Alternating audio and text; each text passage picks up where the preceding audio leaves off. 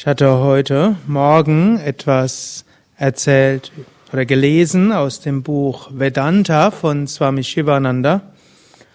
Und Vedanta, die Philosophie des Absoluten, Vedanta, die Beschreibung oder der Versuch einer Beschreibung des überbewussten Zustands, der Erfahrung des Höchsten, ist nicht ganz so einfach in ja, abstrakter Terminologie zu bringen. Es gibt zwar viele Versuche, unter anderem gibt es das Viveka Chudamani von Shankaracharya, wo er das sehr logisch aufbaut und man kann Vedanta sehr logisch lernen, weil man ja auch neun Tages Weiterbildung nur Viveka Chudamani oder Atma Bodha aber etwas, was im Vedanta sehr populär ist, man nimmt Analogien, Bilder, mit denen wir etwas gut verstehen können. Und diese Bilder werden auch als Nyayas bezeichnet. Und Same Vishnu in seinem Buch Meditation und Mantras hat eine ganze Sammlung, die in verschiedenen Vedanta-Schriften verwendet werden. Und da will ich so ein paar dieser Analogien nehmen, um so ein paar Aspekte von Vedanta zu beschreiben. Die ersten der Nyayas sind alle ähnlich, beziehen sich auf das, was gesagt wird. Jagan Mitya, die Welt, wie wir sie wahrnehmen, ist eine Illusion. So wie wir die Welt wahrnehmen, ist sie nicht. Und das erste erste Nyaya, die recht bekannte, viele von euch haben sie schon gehört, ist Raju Sapa Nyaya. Schlange und Seil. Hm? Bezieht sich auf eine Geschichte eines Abends, spätabends ist ein Mann nach Hause gegangen in alten Indien, durch seinen Vorgarten ist dort auf etwas Rundes draufgestolpert, er ist zur Seite gesprungen, aber er merkte Verletzungen an seinem Fuß, er wusste, er war von einer Schlange gebissen worden. Und er, und er wusste auch, in seinem Dorf gab es Giftschlangen und es tat ihm sehr weh. Er ging also, humpelte noch mühsam zurück zur Hütte. Er holte den, ließ den Priester holen für die letzten Todes, Vortodesriten, er versammelte seine Familie an seinem Sterbebett. Und dann kam dort auch eine alte Frau vorbei, und sie hörte, wie es jetzt hieß, dass dieser arme Mann von der Schlange gebissen sei und bald sterben würde. Sie schaute sich die Wunde etwas genauer an. Sie nahm eine Lampe, ging raus in den Vorgarten und was sah sie dort? Ein Seil. Und neben dem Seil sah sie einen Dornbusch und da sah sie noch etwas Blut dran. Da wusste sie, der Mann war auf das Seil gestiegen und ist dann vor Schreck zur Seite. Dort hat er Dorn in den Fuß äh, verletzt und so dachte er, er wäre von einer Schlange gebissen worden. Die alte Dame sagte unserem Mann, du bist nicht äh, von einer Schlange gebissen worden, ist nur ein Dorn, steh wieder auf und alles wird in Ordnung sein. Erst lamentierte er noch, aber sie sagte, sterben kannst du immer noch später, komm erst mal mit mir, ich werde dir das zeigen. Und so ging er nach draußen, sah dann tatsächlich den Seil und plötzlich wurde seine blasse Gesichtsfarbe wieder hm, farbig und es ging ihm wieder gut. Das können wir auf kleinere Dinge beziehen, wie auch größere. Im Kleinen hm, gilt, hm, Vedantin ist sich immer wieder bewusst, jeder Mensch schafft sich in gewissem Grad seine eigene Wirklichkeit. Man schaut jemanden an und fasst irgendein Konzept von ihm und denkt irgendwas. Wir hm, sehen etwas und kommen zu Schlüssen. Wir haben ein Selbstbild über uns selbst. Und so häufig, das, was wir über andere denken, so häufig unsere eigenen Vorurteile, die wir für, über andere haben, so viel, was wir denken, was wir an Talente vielleicht nicht haben, all das ist wie Schlange und Seil. Und so häufig projizieren wir etwas, hm, was gar nicht da ist. Das ist so etwas, was Same Vishnu uns immer wieder gesagt hat. Same Vishnu, der Meister, bei dem ich gelernt habe. Sei vorsichtig bei den Schlüssen, die du ziehst über andere. Du könntest dich täuschen. Und noch mehr von der höheren Warte aus sind, ist alles Wahrnehmung eine Täuschung. Da werde ich gleich nochmal drauf zu sprechen kommen. Und wir können auch sagen, jeder Mensch lebt in seiner eigenen Wirklichkeit. Man könnte auch sagen, auf das gleiche Seil projiziert jeder seine eigene Schlange. Und eine der ja, faszinierenden Aspekte des Menschtums könnte auch sein, so ein bisschen zu schauen, welche Schlange sieht denn gerade jemand anders. Also jetzt Schlange, nicht nur negativ verstanden. Versteht er, was ich meine? Das ist eine der faszinierenden Dinge, die man auch machen kann, mal zu probieren, die Welt durch die Augen eines anderen anzuschauen. Mindestens teilweise mal zu gucken, der Mensch, der mein Kollege oder mein Partner oder mein Kind oder mein Nachbar, mein Chef, mein andere, meine Kollegin, wie erlebt er oder sie die Welt? Natürlich mit der gebotenen Demut, denn man kann nie wirklich die Welt durch die Augen eines anderen so sehen, wie er sie selbst sieht. Hm? Das wäre jetzt vermessen zu denken, man könnte es. Dennoch ist es ein faszinierendes Gedankenspiel, das mal zu schauen und mindestens zu probieren. Es entsteht Verständnis, es entsteht Liebe, vielleicht entsteht ein bisschen Humor über sich selbst. Man kann lächeln über seine eigene Schlange, die man sich bastelt. Man findet die Schlange des anderen faszinierend. Jetzt alles, hm, Schlange jetzt als alles, was wir dort drüber, hm, drüber projizieren. Und nehmen alles nicht ganz so ernst. Hm, eine gewisse Heiterkeit gehört zum Vedanta dazu. Es gibt natürlich noch eine höhere Interpretation. Hm, die sagt nämlich, die Welt, so wie wir sie wahrnehmen, existiert überhaupt nicht so. Jagan Mitya, die Welt, wie wir sie wahrnehmen, ist eine Illusion. So wie es die modernen Wahrnehmungspsychologen auch sagen. dass hier, hier oben auf der Bühne jemanden seht, der ein gelbes Hemd und eine weiße Hose hat, ist eine Illusion. Gelb und Weiß existiert nicht wirklich. Es existieren nur Schwingungen. Letztlich über dieses ganze Schwingungsspektrum, was da ist, projiziert unser Geist irgendwo Farben. Und wenn man das mal vergleichen würde mit der Wahrnehmung, angenommen, hier wäre jemand unter uns, der wäre blind geboren. Seine Wahrnehmung von der Welt wäre eine ganz andere. Oder angenommen, hier wäre jetzt ein Pferd. Ein Pferd wird die Welt ganz anders wahrnehmen.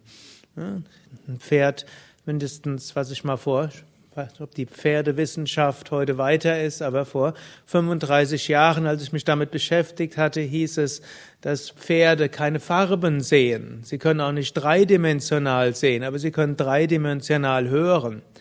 Weshalb ein Pferd, wenn es sich bewegt, irgendwelchen Krach machen muss, damit ne, es irgendwo hört, ob dem nächsten Baum kommt, mindestens. Hm? Das manchmal muss ich jetzt etwas abschätzen. Die Hufe machen meistens genügend, um ein Echolot zu haben. Hm? Das ist eine interessante Weise. Der Hund, der riecht hauptsächlich. Hm? Und manche sagen so, er riecht dreidimensional. Wie macht man das? Hm? Welten ganz unterschiedlich. So gibt es hier kann man sagen, ein Seil. Auf dieses Seil projizieren wir unsere Schlange oder was auch immer es sein mag. Aber es ist hilfreich zu wissen, es gibt hinter allem etwas, was bleibt. Und Yogis nennen das dann eben auch Brahman. Letztlich ist alles, man kann sagen, eine Manifestation Gottes. Wenn es heißt, Gott ist allgegenwärtig, allmächtig, allwissend, dann heißt es, Gott muss überall sein. Sogar wenn Gott allgegenwärtig ist, kann es nichts anderes geben als Gott. Hm? Sonst gäbe es irgendwo Gott und irgendwo gibt es Gott nicht. Also würde man sagen, Gott hört direkt vor diesem Buch auf oder hm? wenn Gott allgegenwärtig ist, aber nicht das Buch ist. Hm? Macht keinen Sinn. Ist er in der Luft oder nur zwischen der Luft? Vielleicht zwischen den Molekülen, aber wo hören die Moleküle auf? Mir jetzt noch. Also, ich glaube, Keiner nimmt mehr an, dass Gott auf den Wolken ist und auch nicht auf dem Mond. Da gibt's jetzt genügend Astronauten, die das schon mal angeguckt haben sondern da können wir das mehr so sagen, wie es praktisch in den heiligen Schriften der meisten Religionen, wenn nicht aller Religionen steht, Gott ist allgegenwärtig, allgegenwärtig, letztlich er ist überall. Und dass wir jetzt nicht Gott sehen, sondern etwas anderes, das ist letztlich auch Illusion. Hm? Gut, wir können es auch anders nennen als Gott. Manche mögen diesen Ausdruck vielleicht nicht. Hm? Ich persönlich mag ihn. Hm?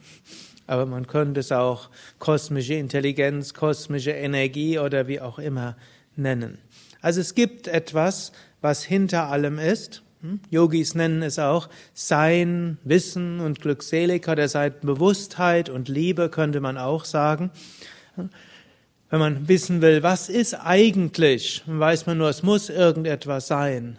Und letztlich muss irgendwo Bewusstheit sein, sonst könnten wir uns nicht fragen, was ist. Und irgendwo, wenn wir ganz äh, bei uns sind oder auch diese Verbundenheit spüren, dann spüren wir auch Liebe. Und so könnte man sagen, Gott ist, so wie äh, Moses den brennenden Dornbusch gefragt hat, äh, wer bist du? Und dann hat der brennende Dornbusch, das ist eine Allegorie, letztlich Gott gesagt, ich bin, der ich bin. Oder eine andere Übersetzung, ich bin, der ich sein werde. Ich bin, Sein ist da. Aber es ist auch dadurch, dass ich ist, ist auch Bewusstsein da. Und äh, Gott ist die Liebe, auch da sind alle Religionen einer Meinung. So über dieses kosmische Sein, über diese kosmische Bewusstheit, über diese kosmische Liebe, dort projizieren wir diese Vorstellung von einer Welt. Aber es ist nicht nur unsere individuelle Vorstellung, sondern verschiedene andere haben ja auch eine ähnliche Vorstellung, wenn auch nicht die gleiche, wie wir ja oben vorher schon gesehen haben. Das heißt auch, die ganze Welt, so wie wir sie wahrnehmen, ist wie auch eine, ein göttlicher Traum. Gott träumt diese Welt. Woraus besteht ein Traum? Ein Traum hm? Hat, es scheint so zu sein, als ob es eine Welt gibt, als ob es Menschen gibt, Tiere gibt, Pflanzen. Angenommen, wir würden jetzt alle, wir würden jetzt, wären jetzt in einem Traum, dann würde alles so aussehen wie jetzt. Es könnte auch ganz anders aussehen, aber es könnte auch so aussehen. Aber alles, was ist, besteht nur aus dem Geist des Träumenden.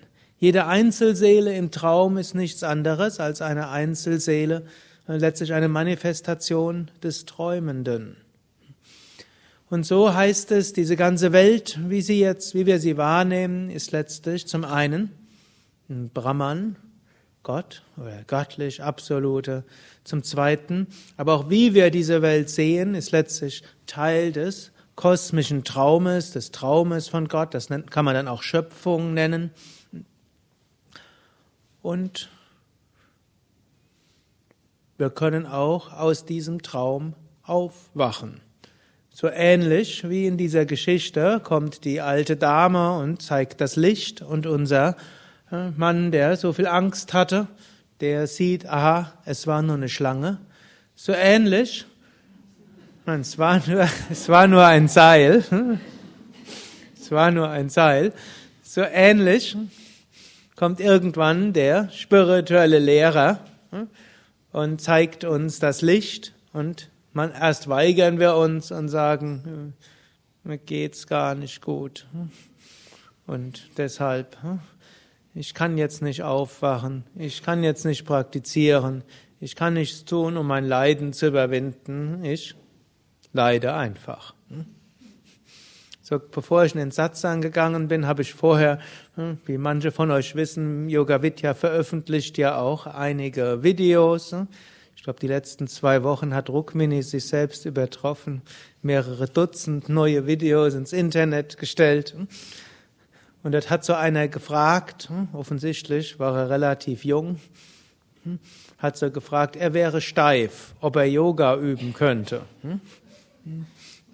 Bisher würde er sich für zu steif halten, um Yoga zu üben. Selbstverständlich, wenn man steif ist, dann nicht nur kann man Yoga üben, sondern man sollte Yoga üben. Wie wird man sonst flexibel? Man wird nicht flexibel durchs Nichts tun, sondern indem man etwas tut. Und genauso auch, gerade dann, wenn man irgendwo das Gefühl hat, hm, es geht nicht so gut, mir geht's nicht so gut, es wird alles zu viel oder irgendwas fehlt in meinem Leben, hm, dann ist gerade die Zeit zu überlegen, wie kann ich dieser höheren Wirklichkeit kommen. Und dort können wir hinkommen. Und diese Lampe ist letztlich die Lampe der Meditation. Und in dieser Meditation können wir plötzlich erfahren, hm, ja, hinter allem ist das Göttliche. Das ganze manifeste Universum ist nichts anderes als Manifestation des einen umfassenden Göttlichen. Eine ähnliche, es gibt noch zwei weitere Analogien in der gleichen Art. Das eine nennt sich Mrigatrishna Nyaya, Fata Morgana in der Wüste. Ich weiß nicht, ob jemand von euch schon mal in der Wüste gewesen ist, schon mal eine Fata Morgana gesehen hat. Ich habe das irgendwann mal in der kalifornischen Moraya ich weiß nicht mehr, wie es genau heißt. Also es gab da so eine Wüste, das war schon interessant. Als es sehr heiß war, das hat man wirklich von hinten so gesehen, als ob da ein Wald war und als ob dort Wasser wäre. Und da hatte ich gedacht, das war irgendwo faszinierend, da muss man doch mal hingehen. Aber da war jemand anders mit mir und der hat dann gesagt, nee, das machen wir jetzt besser nicht. Wir gehen besser zurück an den Parkplatz. Wir haben nicht ausreichend Wasser, um uns jetzt in der Wüste zu verirren. Also die, so, die Fata Morgana beinhaltet, dieses, dieser Vergleich beinhaltet mehreres. Zuerst, man sieht etwas, was es nicht gibt. Man projiziert einfach über heiße Luft. Das ist alles, was da ist. Die Vorstellung von Wald und Wasser. Das wäre so ähnlich wie die Raju Sarpanyaya. Aber da steckt noch mehr dahinter, denn die Fata Morgana kann ja eben auch Wanderer in die Irre führen, bis zum Verdursten führen. Und das steht dann auch dafür, dass manchmal irgendwas erscheint, als ob zum Beispiel das uns glücklich machen würde. Da wir denken, irgendwie geht's mir nicht gut, wenn ich nur das und das hätte, dann wäre alles in Ordnung. Kennt ihr das? Hm? Und wenn man es nachher hat, dann stellt man fest, ja, eigentlich war ganz nett, aber so glücklich, wie ich das vorher gedacht hatte, bin ich jetzt auch nicht. Wenn man Glück hat, merkt man das. Aber es gibt manche Menschen, die verfolgen irgendetwas sehr lange und kommen auf diese Weise ins Verderben. Könnt ihr manchmal überlegen, manche der Dinge, denen man nachläuft, ist wie eine Fata Morgana. Es ist nicht erreichbar. Und dennoch rennt man nach und es führt einen irgendwo ins Verderben. Muss nur aufpassen. Das heißt nicht, dass wir dem scheinbar Unerreichbaren nicht nachrennen dürfen. Es gibt nämlich auch Dinge, denen rennen wir nach und wir erreichen es nie und trotzdem führt es uns ans Ziel. Das ist eine andere Nyaya. Ich weiß jetzt nicht den Sanskrit-Namen. Das ist der, die, Na, die Nyaya von einem Stern, von Sternen. In früheren Zeiten gab es keinen Kompass. Dort ist der Kapitän, hat hm, die Sterne zur Orientierung genommen, um irgendwo an einen sicheren Hafen zu kommen. Und dann versucht, dann hat er immer, ist er immer in Richtung Stern gefahren. Er erreicht natürlich niemals den Stern. Zum Beispiel, wenn er nach Norden fahren wollte, den Polarstern, er erreicht niemals den Polarstern, aber dennoch erreicht er das Ziel. Und manche Aspekte des, der Spiritualität, manche hohen Ideale sind so hoch, dass wir sie höchstwahrscheinlich in diesem Leben nicht erreichen werden. Und wie es mit einem nächsten Leben ist, das ist jetzt erstmal von diesem Leben gar nicht so sicher. Dennoch, vom Standpunkt hier, selbst wenn wir es nicht erreichen, dadurch, dass wir es erreichen wollen, kommen wir in die richtige Richtung. Wenn zum Beispiel Jesus diese hohen Ideale in der Bergpredigt sagt, liebe deinen Nächsten wie dich selbst. Wenn dir einer auf die linke Wange haut, dann halte ihm auch die rechte hin. Kümmere dich nicht um das Morgen, der morgige Tag wird für das Seinige sorgen. Kann sein, dass ich jetzt etwas so durcheinander bringe, aber so von der Essenz her. Oder Patanjali, wenn er spricht von Ahimsa nicht verletzen in Gedanken, Wort und Tat. Oder aus ähnlich, wenn auch Jesus davon spricht, schon wenn man seinem Bruder zürnt, ist das nicht so gut. Er drückt sogar noch was radikaler aus. Das sind hohe Ideale. Werden wir das in diesem Leben all das 100% erreichen? Vielleicht, wahrscheinlich nicht soll euch jetzt nicht deprimieren. Vielleicht kommt die Selbstverwirklichung doch. Aber dadurch, dass man diese hohen Ideale hat, hm, strebt man danach und strebt in die richtige Richtung. Und so landet man am sicheren Hafen und erreicht das, was wir in diesem Leben erreichen sollten. Und dann kann ja irgendwann doch die göttliche Gnade kommen und uns zur Befreiung führen. Das ist ja auch das Schöne, wir müssen auch nicht alle Arbeit selbst machen sagt mindestens das Bhakti-Yoga, sagen mindestens die meisten spirituellen Traditionen. Wir bemühen uns bis zum gewissen Grad, wir haben hohe Ideale und wir streben danach. Und wenn wir mal auf die Nase fallen, dann stehen wir wieder auf.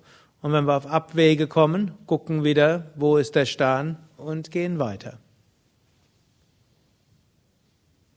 Also es gibt, gibt Verschiedenes, was wir nicht erreichen können. Manches ist eine Fata Morgana und das irgendwo zieht uns an und führt uns ins Verderben.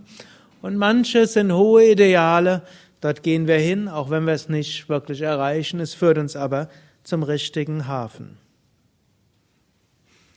Nächstes Beispiel ist Mann und Pfosten. Die sogenannte Shukti Rajata Nyaya.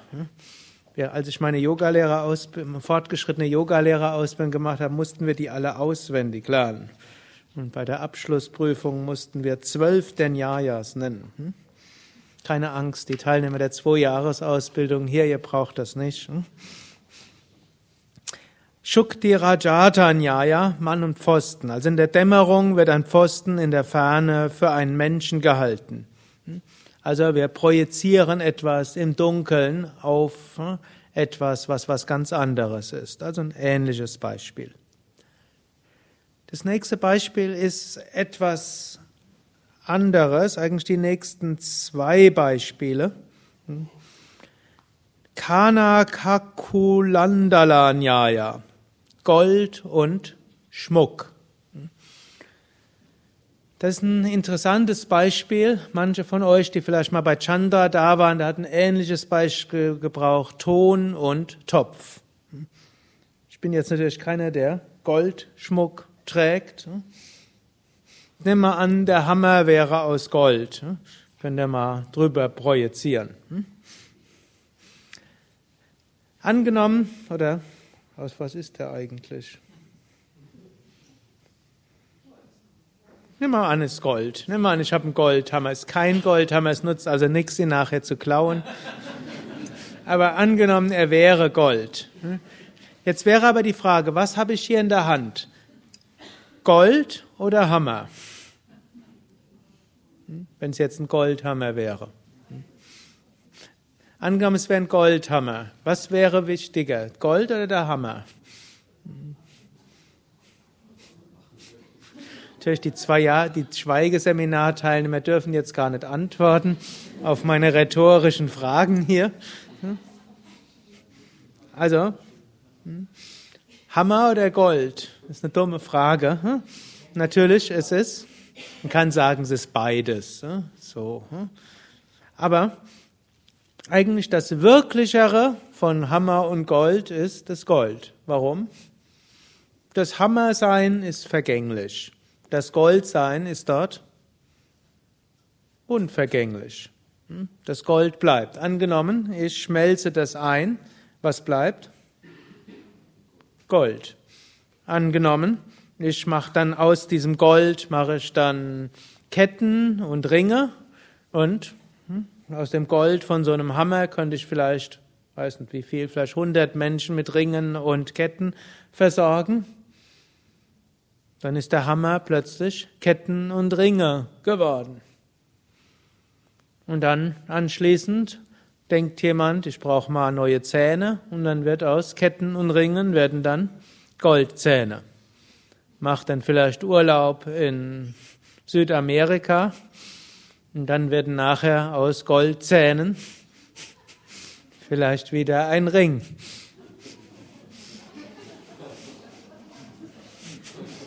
Und ich habe einen jüngeren Bruder, der war mal in Südamerika und hat gesagt, dass er einigen, dass er irgendeinem Mitreisenden passiert. Hm? Mindestens, dass es nicht mehr seine Zähne waren. Gut, und dann wird vielleicht der Ring gekauft von jemandem aus Indien und dann gibt es einen sehr reichen und der kauft diese ganzen Ringe und daraus wird dann wieder ein Hammer. Und so, wenn ich dann den Hammer habe, habe ich dann Ringe und Ketten und Zähne und Goldmünzen und so weiter. Und nimm mal an, ein Teil dieses ursprünglichen Hammers ist nicht zum neuen Hammer geworden, sondern bleibt dann noch als Ring. Und dann denkt der Ring, hm, ich bin doch so klein, der Hammer ist so groß, und der Hammer kann mich in jedem Moment kaputt machen. Und der Hammer denkt, ich bin so ein grobstofflicher Stoffel. Dieser schöne, gearbeitete Ring. Versteht er? Und letztlich, wir sind alle Gold. Und es gibt das ganze Universum in diesem Sinne ist Gold. Man kann auch sagen Elektronen, Neutronen, Protonen und wir können auch wieder sagen, das ganze Universum ist letztlich Brahman.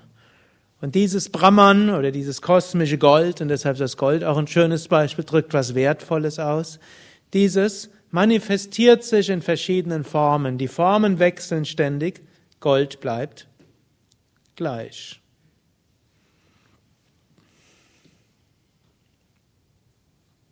Und wir identifizieren uns dann mit Formen statt mit der Essenz. Wir sehen einen anderen Menschen und sehen dort die Form. Aber die Essenz des Menschen ist etwas, was viel wirklicher ist als die Form. Die Form ändert sich, wechselt sich, wie wir vorher schon gesagt haben, ist eigentlich eine Projektion unseres eigenen Geistes, so die Form existiert gar nicht so wirklich. Die Form ist nicht nur so, dass sie irgendwo da ist, sondern sie ist eine Projektion. Ein anderes, anderen Nyaya, durchaus eine sehr ähnliche, das ist die Samudrataranga Nyaya. Alles klar? Ich wiederhole es nochmal. Samudra Ozean und Wellen. In einem Ozean erscheint es so, als ob es viele Wellen gibt. Hm, gut, es erscheint nicht so, das sind Wellen. Hm. Und jede Welle, nehmen wir an, die Welle hätte jetzt ein individuelles Bewusstsein. Sie würde sagen, ja, ich bin eine Welle und nebendran sind andere Wellen. Vielleicht gibt es dazwischen eine kleinere Welle und sagt, oh, ich arme kleine Welle. Hm? Da hinter mir ist so eine große Welle. Was wird die große Welle mit mir machen? Und dann kommt gleich der Strand, dann werde ich an dem Strand zerstört werden. Was wird aus mir werden, wenn ich gleich zur, zum Strand hinkomme? Was wird aus mir werden, wenn vorher die große Welle über mich geht? Und in Wahrheit ist die kleine Welle eins mit der großen Welle. In Wahrheit sind alle Wellen eins. Jetzt kann die Welle sich identifizieren mit der Welle oder die Welle kann sich identifizieren mit dem ganzen Ozean. Und so ist es auch. Wir können uns identifizieren. Ich heiße sowieso, Ich bin so und so viele Jahre alt. Ich bin Deutsch, Englisch, Französisch. Hm? Ich bin Chinesisch, Brasilianisch. Ich bin reformierter evangelischer Christ. Ich bin römisch-katholisch. Ich bin agnostisch. Hm? Ich bin. Hm? Die nächste Identifikation ist wahrscheinlich bei den meisten stärker Frau. Ich bin Mann. Ich bin dick, dünn und so weiter. Wir identifizieren uns mit der Wellenhaftigkeit. Und die Wellenhaftigkeit, die ändert sich und irgendwann hm, hört die Welle am Strand auf. Aber was wir wirklich sind, sind Bewusstsein und dieses Bewusstsein ist dieser Ozean von Brahman.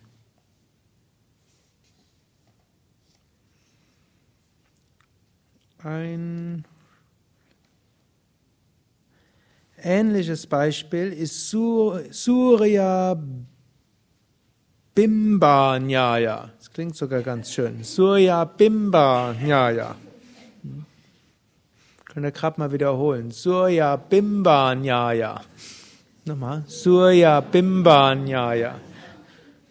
Das ist die Reflexion der Sonne hm, im Wasser in letztlich der Welle.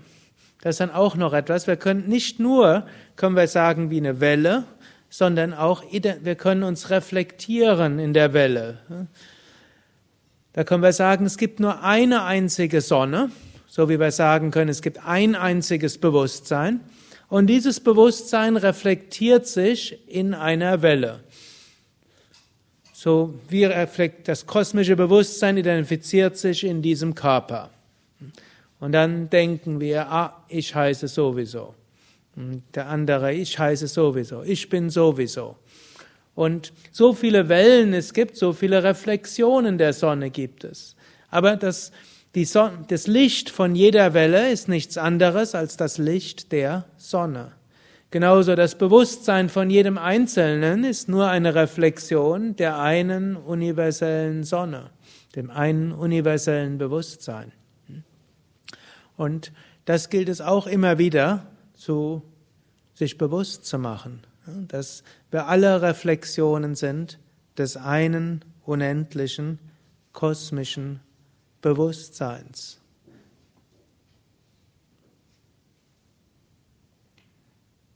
Noch eine.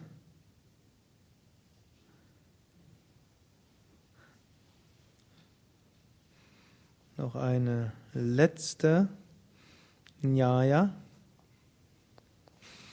Die nennt sich Markata Kishora Nyaya. Das ist die Affe und Baby Analogie. Auch noch Affe, Baby und Katzen Analogie. Das, was ich jetzt euch ja erzähle, ist Jnana Yoga. Es gibt aber auch Bhakti Yoga. Und die Analogie ist, als Jnana-Yogis sind wir wie Affenbabys und als Bhakti-Yogis sind wir wie Katzenbabys. Affenbabys müssen sich an der Mutter festhalten. Und wenn sie sich an der Mutter nicht festhalten, würden sie runterfallen und dann hm, können sie hm, sich was brechen. Aber Katzenbabys, wenn sie irgendwo hingebracht werden, müssen nur dann kommt die Mutter, nimmt sie in, am Nackenfell und trägt sie von hier nach dort. Wenn wir Jnana-Yogis sind, oder auch Raja-Yogis, Hatha-Yogis, Kundalini-Yogis, Karma-Yogis, dann müssen wir selbst einiges tun. Es bleibt aber letztlich dabei, die Affenmutter tut dennoch die Hauptarbeit. Nur wir müssen uns festhalten. Und so auch. Wir selbst können analysieren, wer bin ich, was ist wirklich, was ist unwirklich. Wir selbst können hm, versuchen, unseren Geist zu beherrschen, das Prana zu kontrollieren und all das. Und das machen wir mit großer Intensität. Und dann ist es letztlich doch die Gnade, die uns weiterführt. Aber wir müssen viel tun. Währenddessen im Bhakti-Yoga, das gilt letztlich, wenn das alles zu kompliziert ist, was ich so erzähle an diesem Wochenende, wir können einfach sagen, oh Gott, ich kapier's nicht. Hm? Aber du wirst schon alles richten. Dein Wille geschehe. Hm? Möge ich dir dienen, möge ich dein Instrument werden. Bitte hilf mir. So schreibt es übrigens auch Krishna immer wieder in der Bhagavad Gita. In einigen der Kapiteln spricht Krishna über Vedanta, über Jnana Yoga. Und jedes Mal, wenn er über Jnana Yoga spricht und vermutlich die Augen seines Schülers Arjuna langsam hat glasig werden lassen, werden sehen, hm, dann sagt er, und wem das alles zu schwierig ist, der soll sich Gott ganz hingeben, Gott verehren, sich an Gott hinwenden. Auch dann wirst du zur Befreiung hinkommen. Aber fängt trotzdem immer wieder mit Jnana Yoga an. Hm? Und Arjuna versteht es dann auch. Und das eine schließt ja auch das andere nicht aus. Wir können auch immer wieder fragen, wer bin ich?